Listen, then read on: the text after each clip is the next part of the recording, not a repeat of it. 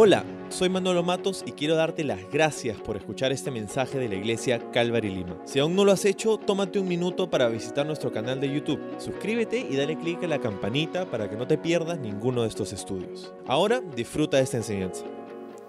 Hey, ¿cómo estás? Quiero darte la bienvenida a este servicio en línea, un nuevo domingo donde tenemos la oportunidad de congregarnos juntos en nuestras casas a través de esta plataforma para poder escuchar y entender y ser tocados por la palabra del Señor. Estoy agradecido por un domingo más que puedo compartirte la palabra de Dios a través de este medio. Ah, espero que te encuentres muy bien. Y antes de empezar nuestro estudio de hoy, quiero compartirte y recordarte solamente dos cositas rápidas. Lo primero es que hoy es el primer domingo de mes y todos los primeros domingos de mes nosotros celebramos la Santa Cena. Así que espero que puedas ir corriendo si no los tienes ya para traer los elementos y poder participar juntos de eh, la copa, del pan, eh, juntos para al final de este estudio poder participar todos de este tiempo especial. Lo segundo que quiero decirte antes de comenzar hoy es que a partir de este domingo y por los próximos indefinidos domingos vamos a tener una eh, reunión especial. No es una reunión particularmente, simplemente un lugar donde puedes entrar para mirar a la gente que es parte de esta hermosa comunidad a través de Zoom. Entonces, confío que ya sabes usar Zoom ah, en este punto del año hay un ID que puedes ingresar ahí para entrar a nuestra sala en Zoom, para que puedas conectarte, para que puedas mirar de repente rostros familiares, rostros nuevos. Ah, nos encantaría que te des una vuelta por ahí este y todos los domingos a las 11 y 50 entre nuestra primera, no, entre nuestra segunda y nuestra tercera reunión. nos encantaría verte por ahí. Ahora sí, vamos a empezar nuestro estudio el día de hoy con una oración y luego te comparto lo que tenemos en Hebreos capítulo 11. Señor, muchísimas gracias por darnos este domingo para celebrar que tú sigues eh, activo, vivo, haciendo una obra entre nosotros en el mundo entero. Hay muchas malas noticias, pero ciertamente en tu palabra hay muchas buenas noticias para nosotros. Así que hoy día queremos presentarnos delante de ti tal como somos. Señor, necesitamos escuchar tu voz, necesitamos eh, ser ministrados por tu Espíritu Santo, Señor, mientras que consideramos juntos lo que tienes que decirnos en tu palabra el día de hoy, en el libro de Hebreos. Muchas gracias por estar siempre con nosotros y por cada uno de los que están conectados a través de estas transmisiones, Señor. Incluso en este mismo momento te agradezco. Bendícenos en el nombre de Jesús. Amén. Amén. Muy bien, el título para nuestro estudio el día de hoy es Entre la espada y la pared. Entre la espada y la pared.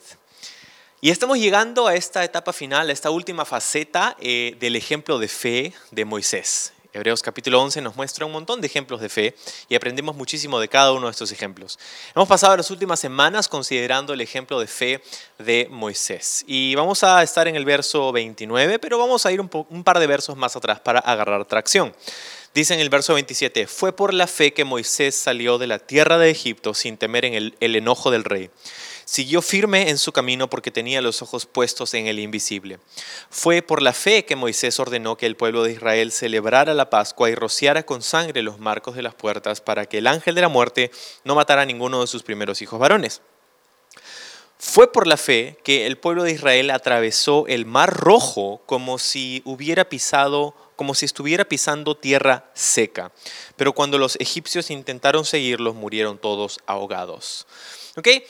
Ahora, recordemos un poco el contexto de esta carta, ¿verdad? Esta carta fue escrita para una audiencia específica, fueron cristianos judíos que habían salido de ese contexto.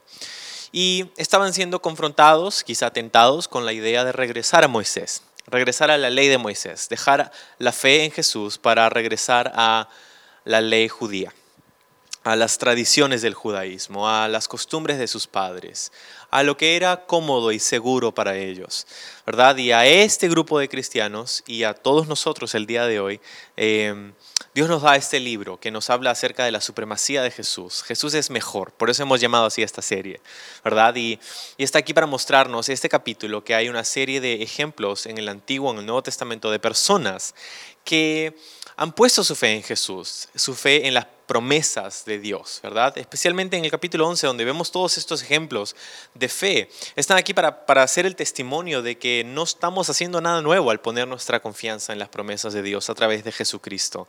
Que todos estos ejemplos de la fe judía eran ejemplos que nos hablan a nosotros de esta maravillosa obra que Dios ha hecho en estos últimos días, ¿verdad? Entonces, ah, hemos estado considerando a Moisés porque definitivamente era el personaje más prominente de la fe judía, del judaísmo al que ellos querían regresar, dicho sea de paso. Entonces, el ejemplo de fe de Moisés es increíble. Ahora estamos hablando acerca de un periodo eh, particular de la historia de no solamente Moisés, pero del pueblo de Israel. Y es la historia del Éxodo, cuando ellos salieron de Egipto, como veíamos la semana pasada, y fueron y cruzaron el Mar Rojo de manera milagrosa. Es lo que vamos a considerar hoy día. Ellos estaban en una situación imposible, estaban literalmente entre la espada y la pared, ¿no? Quizá no literalmente, pero eh, si me entiendes. Entonces, Quizá muchos de nosotros hemos estado y nos encontrábamos de repente en situaciones así, entre, que nos sentíamos verdaderamente entre la espada y la pared. Pero ahora, cuando se trata de la historia del Éxodo, es curioso porque hay muchas personas que quizás se ríen de nosotros ah, como creyentes, pues por creer justamente que esto es una historia literal y real. Hay, críticos que señalan el hecho de que no hay registros en Egipto de la presencia israelí durante ese tiempo, a pesar de que la arqueología en, la delta o en el delta de, Egipto eh, todavía está en pañales, verdaderamente hay mucho que descubrir todavía en esta sección especial de Egipto. o señalan quizá que no hay evidencia de un grupo nómada en el desierto del Sinaí o lo que ellos creen que es el desierto de Sinaí, o que se burlan de la idea de una división milagrosa del Mar Rojo, entonces tratan de explicar este, este registro, eh, el registro bíblico del libro del Éxodo, diciendo que es nada más que un mito. Algo que no es diferente a, por ejemplo, la leyenda de Manco Cápac y Mamaokio o los hermanos Ayar, ¿verdad? Que es solo una exageración de la realidad en el mejor de los casos que en realidad no habían millones de israelitas, sino que en realidad eran unos cuantos nada más, ah, y, que, en realidad no cruzaron el Mar Rojo, sino que eh, pasaron por una parte pantanosa donde el agua solamente les llegaba hasta las rodillas. ¿no? entonces, todas estas cosas se dicen acerca de, este, de este libro y esta historia del Éxodo. Ah, y vamos a hablar un poquito acerca de esas objeciones, pero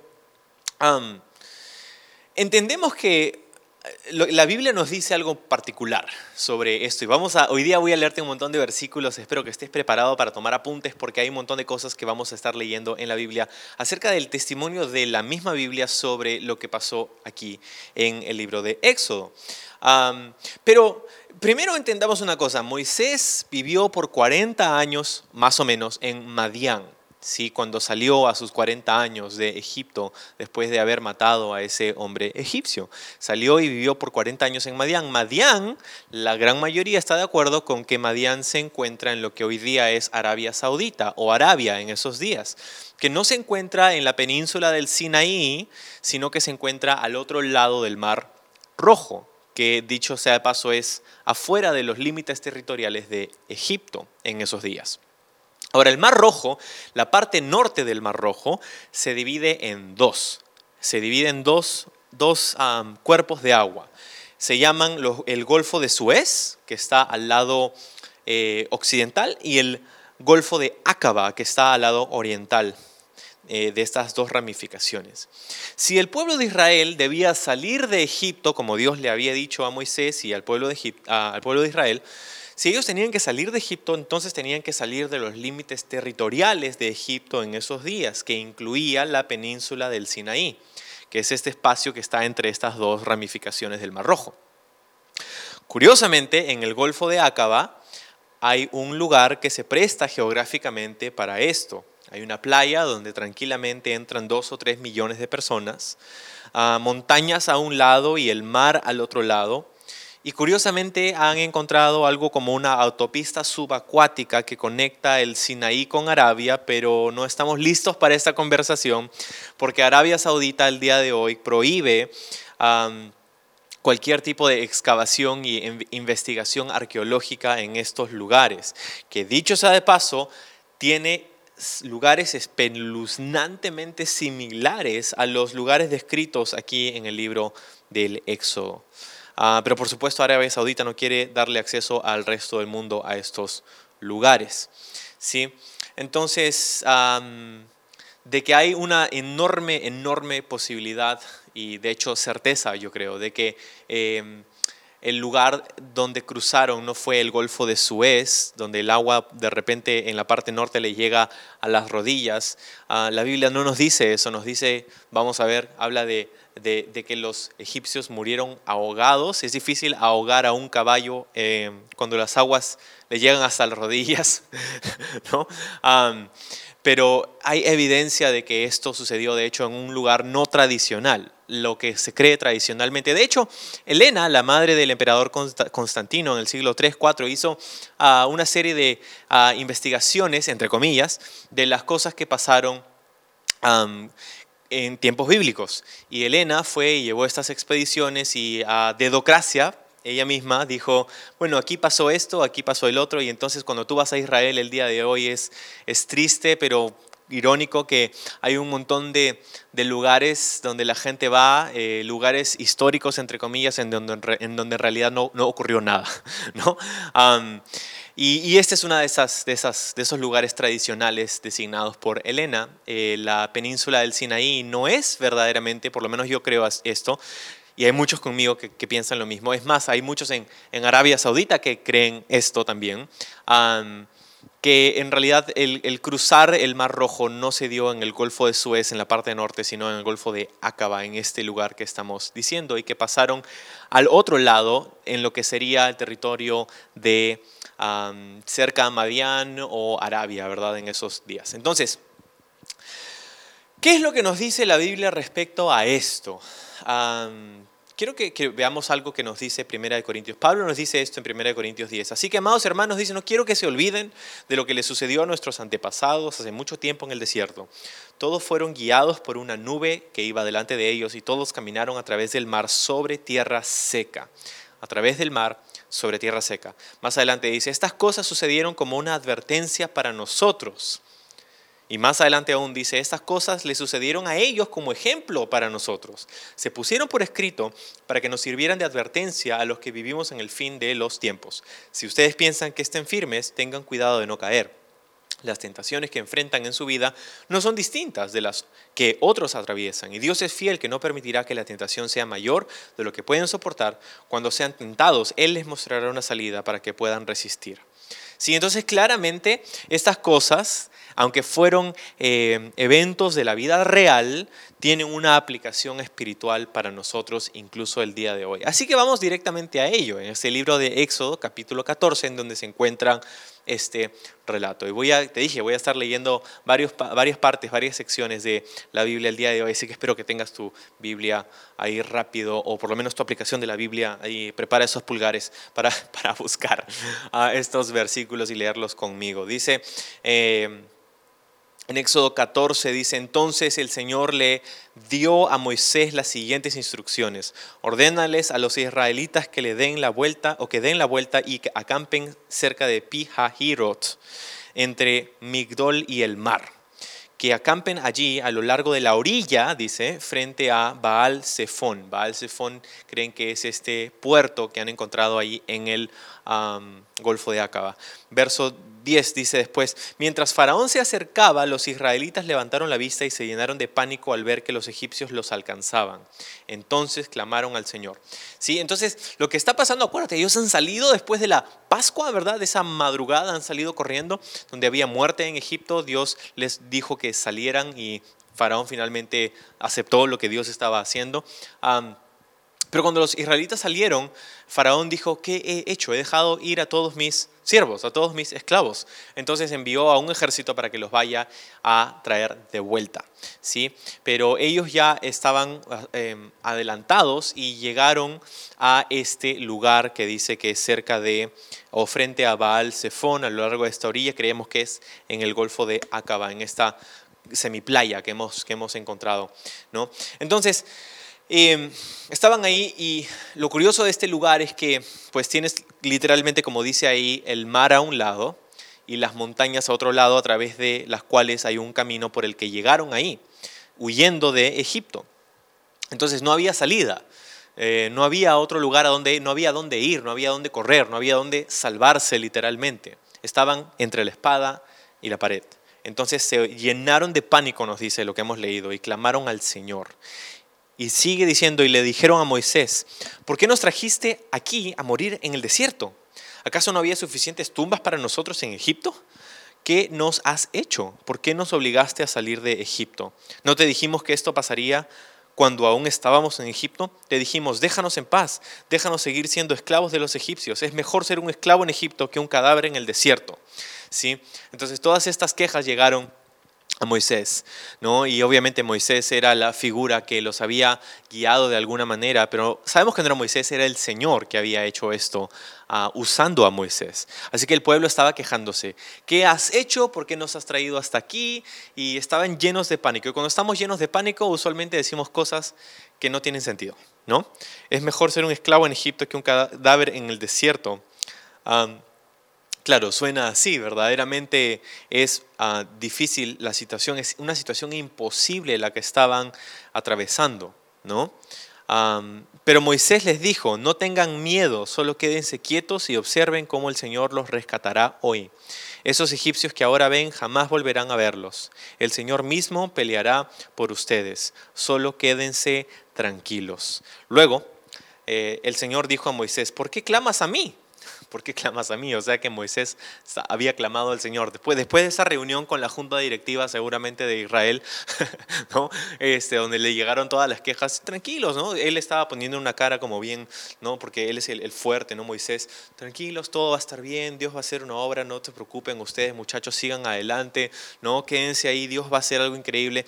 Y luego, chao, nos vemos y, ah, Señor, ¿qué, ¿por qué vamos a hacer, por favor? ¿no? Este, y, y, y Dios le dice a Moisés, hey, ¿por qué me clamas a mí? Dile pueblo que se ponga en marcha.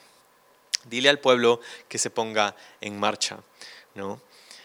Toma tu vara y extiende la mano sobre el mar, divide las aguas para que los israelitas puedan pasar por en medio del mar pisando tierra seca, dice. Más adelante ya los egipcios ya habían llegado, Dios se había puesto en esa columna de nube entre los egipcios y los israelitas. Y en ese momento dice, luego Moisés extendió la mano sobre el mar y el Señor abrió un camino a través de las aguas mediante un fuerte viento oriental. El viento sopló durante toda la noche y transformó el lecho del mar en tierra seca. Entonces, el pueblo de Israel cruzó por medio del mar caminando sobre tierra seca, nuevamente con muros de agua a cada lado, muros de agua a cada lado. ¿No? Aquellos que tratan de explicar que esta palabra para muros aquí en realidad no significa muros, pero lo curioso es que cada vez que aparece esta palabra en la Biblia, la palabra muros significa muros. Ah, entonces, qué increíble todo esto, ¿no? Ah, ellos estaban llenos de pánico, clamaron a Moisés, Moisés clamó a Dios, Dios le dijo, Moisés le dijo al pueblo, quédense tranquilos, el Señor va a hacer algo. Moisés, Dios le dice a Moisés, diles que vayan hacia adelante, entonces Moisés extiende su vara y hay un, viento que dura toda la noche y cuando eh, eh, podían verlo, estaba el mar abierto en dos y habían muros de agua, dice, a cada lado. Ojo, todavía no había amanecido, estaba oscuro. Qué pánico. ¿No? Este, qué, qué miedo ver esta, esta, situación aquí. Y no habían visto la película y no habían leído el libro de Éxodo. ¿ah? no, no, es como que, chicos, no se preocupen, yo, yo sé todo que va a pasar. No, no, no, no sabían absolutamente nada. Era una situación totalmente nueva, una situación imposible para ellos. Pero Dios dice, hizo un camino eh, y ellos cruzaron, podían cruzar en tierra seca, tierra seca. Esto era totalmente milagroso. de hecho, justo en este lugar de... Eh, del, Golfo de Aqaba. Eh, como decía al inicio, es curioso porque más al norte y más al sur de este lugar, las profundidades de esta ramificación del Mar Rojo se vuelven astronómicas, o sea, llega, llega a ser muchísimo más profundo, un poquito más al norte y un poquito más al sur, pero en este lugar hay un lugar que parece una carretera eh, por debajo del agua, ¿no? Eh, pero eran metros, cientos de metros de distancia, aún, aún así, cientos de metros de distancia.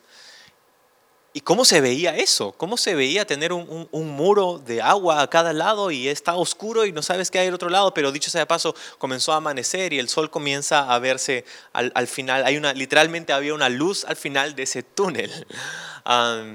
y Dios les dice que pasen a través de eso. ¿Cómo sería pasar con tus hijos a través de una circunstancia así, verdad? Habían mujeres, habían familias, habían niños, habían ancianos, ¿no? Las mamás diciendo a los chicos, no, tratando de poner su, su, mano a través del agua, ¿no? no, algo te va a morder, ¿no? Este, entonces, qué alucinante esta historia. Entonces, verso 23 dice, los egipcios con todos los carros de guerra y sus conductores, con todos los caballos del faraón, persiguieron a los israelitas hasta el medio del mar. Ellos vieron que estaban entrando y dijeron, no sabemos qué es esto, pero tenemos que traer a nuestros esclavos, así que vamos. Y ellos fueron. Más abajo dice, enseguida las aguas volvieron a su lugar y cubrieron todos los carros y sus conductores. ¿Verdad? Difícil con a un pantano que esto suceda. Y el ejército completo de Faraón no sobrevivió ni uno de los egipcios que entró al mar para perseguir a los israelitas. En cambio, el pueblo de Israel caminó por en medio del mar en tierra seca, mientras las aguas permanecían levantadas como muros a ambos lados. Así es como el Señor aquel día rescató a Israel de las manos de los egipcios y los israelitas vieron los cadáveres de los egipcios a la orilla del mar. Cuando el pueblo de Israel vio el gran poder que el Señor había desatado contra los egipcios, se llenaron de temor reverente delante de él. Entonces pusieron su fe en el Señor y en su siervo Moisés. la historia no termina ahí, pero, pero es increíble. imagínate ver todo esto suceder. ¿no? Este, y esta era una de las lecciones que tenían que entender. De, de, todo esto. Porque mira lo que sucede en el siguiente capítulo, cuando ya pasa todo esto, ellos escriben una canción. Ah, para agradecer y glorificar al Señor. Y mire lo que dicen, en el, siguiente capítulo dice Moisés, y el pueblo de Israel entendaron el siguiente cántico al Señor. Esta es, esta es la canción que brotaba de sus corazones al haber visto al Señor hacer maravillas. Cantaré al Señor porque ha triunfado gloriosamente. Arrojó al mar, al caballo y al jinete. El Señor es mi fuerza y mi canción. Él me ha dado la victoria. Él es mi Dios y lo alabaré. Él es el Dios de mi Padre y lo exaltaré. El Señor es un guerrero, Yahvé es su nombre. Arrojó al mar a los carros y al ejército de Faraón. Los mejores oficiales de Faraón se ahogaron en el mar rojo. Las aguas profundas brotaron con fuerza y los cubrieron como piedras, se hundieron hasta el fondo. Ah, difícil que esto otra vez suceda en un pantano, ¿no? Tu mano derecha, oh Señor, es gloriosa en poder. Tu mano derecha, oh Señor, aplasta al enemigo. Con la grandeza de tu majestad derribas los que se levantan contra ti. Desatas tu ardiente furia y los consume como a paja. Al soplido de tu aliento las aguas se apilaron. El impetuoso oleaje se quedó firme como un muro. En el corazón del mar las aguas se endurecieron. El enemigo se jactaba diciendo, los perseguiré y los alcanzaré, los despojaré y los consumiré. Sacaré mi espada, mi mano poderosa los destruirá. Pero tú soplaste con tu aliento y el mar los cubrió, se hundieron como plomo en las poderosas aguas. Esto otra vez no me suena como un pantano, el agua no les llegaba a las rodillas. No puedes decir que aguas poderosas, ah, es como decir, oh, qué agua tan poderosa, qué mar tan profundo. Y es una piscina patera, ¿no? Este, no hay evidencia para ello. Es más, no se queda aquí el testimonio de las escrituras. Más adelante en Nehemías, por ejemplo, Nehemías dice lo siguiente en Nehemías 9, tú viste la miseria de nuestros antepasados en Egipto y escuchaste sus lamentos cuando estaban junto al mar rojo, no junto al pantano rojo. Realizaste señales milagrosas y maravillas contra el faraón, sus funcionarios y su pueblo, porque tú sabías con cuánta arrogancia trataban a nuestros antepasados. Tú tienes una gloriosa reputación que jamás ha sido olvidada. Dividiste el mar para que tu pueblo pueda cruzarlo por tierra seca. Luego arrojaste a sus perseguidores a las profundidades del mar. Se hundieron como piedras en aguas turbulentas, no en piscinas pateras. Ah, Luego Isaías, Isaías también dice, por ejemplo en Isaías 51:10, ¿no eres tú el que secó el mar, las aguas del gran abismo, no del gran pantano, el que transformó en camino las profundidades del mar para que pasaran los redimidos? Y hay otros, ¿no? Pero, pero entonces, este es el testimonio, ¿verdad?, de lo que habían experimentado los israelitas que salían de Egipto.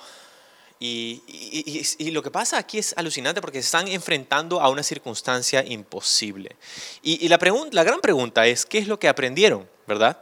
¿Qué es lo que aprendieron a través de esta circunstancia? Y hay muchas cosas, pero por ejemplo, aprendieron que Dios es como ningún otro. Dios es diferente a cualquiera de esos otros dioses que la gente adoraba en esos días en Egipto. Era un Dios que tenía poder sobre las aguas, que podía hacer milagros y maravillas. Es un Dios todopoderoso. No solamente eso, sino que aprendieron que es un Dios que los cuida, es un Dios que los ama, es un Dios que, que sus promesas son verdaderas, ¿verdad? Que ningún enemigo puede destruirlos, aprendieron también. Si Dios está con ellos, quien contra ellos, ¿verdad? Estas cosas se aprenden en situaciones y circunstancias particulares. Tenían al enemigo a sus espaldas y a una situación imposible delante de ellos. Y ojo, no estaban allí por haber sido desobedientes o rebeldes a Dios, ¿no? Estaban en esa circunstancia, en esa situación, porque habían obedecido a Dios. De hecho, el pasaje nos dice que Dios los había guiado hasta ahí, al inicio de Éxodo 14, ¿no? Dios les había guiado estratégicamente hasta este lugar. ¿Y por qué? ¿Por qué, Señor? ¿Verdad? Es la pregunta que muchas veces nos hacemos cuando nos encontramos en circunstancias imposibles. Pero quiero decirte algo, caminar en la voluntad de Dios puede ponerte en situaciones en las que puedas sentirte como si estuvieras entre la espada y la pared. Pero es justamente en esas circunstancias que aprendemos las más valiosas lecciones de fe. Es en ese momento, es en ese lugar de prueba, es en ese lugar de no solamente dificultad, porque eh, no hubiera sido tan difícil cruzar un pantano. No necesito un Dios todopoderoso para cruzar un pantano, pero sí le necesito para cruzar un, un abismo, ¿verdad? Es algo imposible de hacer. Y la cosa es esta, todos nosotros enfrentamos aguas más profundas de las que podemos manejar, cosas que nunca habíamos experimentado antes, ¿no? Te casas, por ejemplo, toda tu vida has estado queriendo una compañera o un compañero de vida y finalmente te casas y dices, uh, ahora sí, me saqué la lotería, ¿no? Y después pasa un tiempo y dices, wow, esto es totalmente distinto a lo que yo me había imaginado, no sé cómo lidiar con esta situación, no sé cómo lidiar con este conflicto, no sé cómo lidiar con, esta, eh, con, este, con esta situación, no entiendo, ¿verdad? Y luego tienes hijos y la cosa se complica más todavía y te preguntas cómo los mantengo con vida, ¿no? y luego tus hijos crecen y, te piden cosas caras, ¿no? y, luego crecen un poco más y, te traen a alguien con quien están saliendo y esa persona te pide la mano de tu hija, ¿no? Es como, sí puedes tener la mano, pero el resto del cuerpo no, ¿no? Este, eh, eh, ¿Cómo lidias con eso? ¿Cómo haces eso? Y encima de todas estas cosas, eh, añádele enfermedades y tragedias y, pruebas y, dolor y, drama familiar y drama empresarial y drama eclesiástico, drama en la iglesia, ¿no? Este, ¿Cómo lidiamos con todo eso, con todo lo que la vida nos tira muchas veces? ¿no? Cosas que nunca habíamos experimentado antes y clamamos a Dios, ¿no? Señor, ¿cómo salgo de aquí? En el mejor de los casos, en el peor de los casos, simplemente desconfiamos y, nos quejamos, ¿no? Mucho como el pueblo de Israel. Claro, para nosotros es fácil mirarlo y, condenarlo, ¿no? Y decir, mira, qué, ah, qué faltos de fe. ¿Cómo no van a saber que Dios va a abrir el mar rojo? Claro, porque tú ya leíste el libro. Pero ¿qué hay de tus circunstancias difíciles? ¿Qué hay de tus circunstancias imposibles? ¿Qué hay de aquellas cosas que te quitan el aliento? Donde tienes a un enemigo invencible para ti, a un lado, y una circunstancia imposible del otro lado, donde tú estás entre la espada y la pared, donde recibes una llamada, donde te dan un reporte que no esperabas, donde el doctor te da un diagnóstico que no esperabas, donde suceden cosas imposibles, donde no sabes cómo hacer, no sabes qué va a suceder. Y sabes que la, la victoria en esta situación no tenía nada que ver con su talento, con su habilidad, con su sabiduría o con sus recursos. La única victoria que ellos podrían haber jamás experimentado era la obra de Dios en sus vidas. Y Dios le dijo a su pueblo dos cosas. Una a través de Moisés y la otra él mismo se la dijo a Moisés para que la diga, a su pueblo. Y lo mismo Dios nos quiere decir hoy. Estas mismas dos cosas Dios tiene que decirnos hoy día. Lo primero es, quédate quieto, quédate quieto. ¿sí? Ah, porque verás, a Dios le encanta ponernos en circunstancias en las que no tenemos los medios necesarios para poder resolverlas. ¿Qué? ¿Cómo vas a decir que a Dios le encanta ponernos en circunstancias como estas? Claro, porque sabes, eh, cuando Dios es finalmente el que resuelve estas circunstancias imposibles para nosotros, es Él es el único que se lleva todo el crédito, porque todo es para su gloria. ¿Sí? Pero necesitamos aprender a quedarnos quietos, a respirar a no entrar en pánico. De repente circunstancias en tu vida ahorita imposibles, circunstancias que no sabes cómo resolver, decisiones que tienes que tomar y no, sabes, no tienes idea cómo hacer. y esa es la palabra de Dios para alguno de repente en este día. Quédate quieto y observa lo que yo voy a hacer. Mírame a mí obrar. La respuesta no está en ti. Mírame a mí. Y lo segundo que Dios le dijo a su pueblo y que nos dice a nosotros, no solamente quédate quieto, sino que también le dijo ahora, camina hacia adelante. Quiero que camines hacia adelante. ¿Cómo voy a caminar hacia adelante en medio de dos muros de cientos de metros, dos edificios, dos muros enteros de agua? Es algo que nunca he visto en mi vida, no sé cómo hacer, me da terror, me da pánico, ¿verdad? Escucha esto, Dios es capaz de darle a su pueblo tierra para caminar aun cuando el mundo entero se está ahogando. Sí, y, eso es lo que puede suceder con cualquiera de nosotros en un día como hoy, en una temporada como esta, en donde literalmente hay gente que se está ahogando en pánico, en temor, en miedo, en, en todas esas cosas que están ocurriendo en el mundo, pero Dios es capaz de darle otra vez a su pueblo tierra firme para poder caminar. Él es el Dios que hace un camino donde no lo hay, cantamos, ¿no? pero también tienes que saber que el único camino hacia arriba es hacia adelante, ¿verdad? No puedes retroceder. Para ellos no había camino hacia atrás. No podían retroceder y tú y yo no podemos retroceder tampoco. Cada promesa de Dios no se encuentra atrás, se encuentra adelante tienes que caminar hacia adelante. ¿Sí? Y esa es la palabra que Dios nos da. Quédate quieto, número uno, pero también camina hacia adelante. Quizá eso es algo que alguno, más de uno de repente necesita escuchar en un día como este. Dios es el que está en control del mundo y del universo. Dios es el que está en control de tu vida. No hay circunstancia que escape de su soberanía, no hay circunstancia que escape de su poder para salvarte y redimirte, porque Él tiene control de tu vida. Entrégale esas circunstancias al Señor y confía en Él. De repente alguno necesita hoy día quedarse quieto y ver al Señor, respirar, desasociarse de esa ansiedad y ese pánico y poner su confianza en el Señor y simplemente observar. Y quizá otro lo que necesita hacer es simplemente poner un pie adelante del otro y caminar hacia adelante en circunstancias completamente nuevas y diferentes. Así, ahí nos encontramos nosotros el día de hoy, iglesia. Estamos viviendo días en los que nadie de nosotros jamás no sabemos cómo lidiar con una pandemia, no sabemos cómo lidiar con todo esto, pero necesitamos movernos hacia adelante. Las promesas de Dios están siempre adelante de nosotros y nunca detrás. Vamos a orar. Señor, muchísimas gracias porque tú has puesto nuestra esperanza adelante de nosotros. Porque miramos atrás y vemos tu fidelidad en medio de todo esto, pero no queremos regresar atrás, no queremos darnos la vuelta ni dejar de confiar en ti, queremos poner nuestra mirada en ti. Aquello que nos quita el aliento, aquellas circunstancias, de repente circunstancias externas, cosas que no tienen que ver con nosotros, pero de repente también son circunstancias internas, conflictos internos. Hay un mar turbulento dentro de nosotros y eres tú el que quiere calmarlo. Señor, y, queremos confiar en ti. Gracias Jesús, porque al haber muerto en una cruz has ah, pagado por el precio que cada uno de nosotros ah, debía de pagar. Tú eres nuestro Cordero, eh, aquel que murió en lugar de nosotros.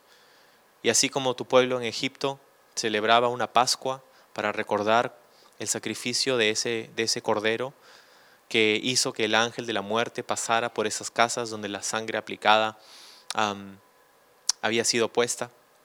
Señor, así también nosotros, tu pueblo, creyentes por la fe, no sangre de un animal, pero la sangre de tu Hijo es la que nos ha dado justicia, perdón, nos ha redimido. Y ahora tú estás en ese proceso, ah, o más bien nosotros estamos en ese proceso en el que tú nos estás sacando de Egipto.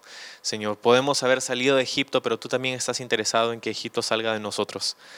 Y, eso es lo que anhelamos, Señor. Llénanos de tu espíritu. Te celebramos. Te amamos. Y sabemos que tú nos amaste primero y que estás aquí con nosotros. Oramos en el nombre de Jesús. Amén.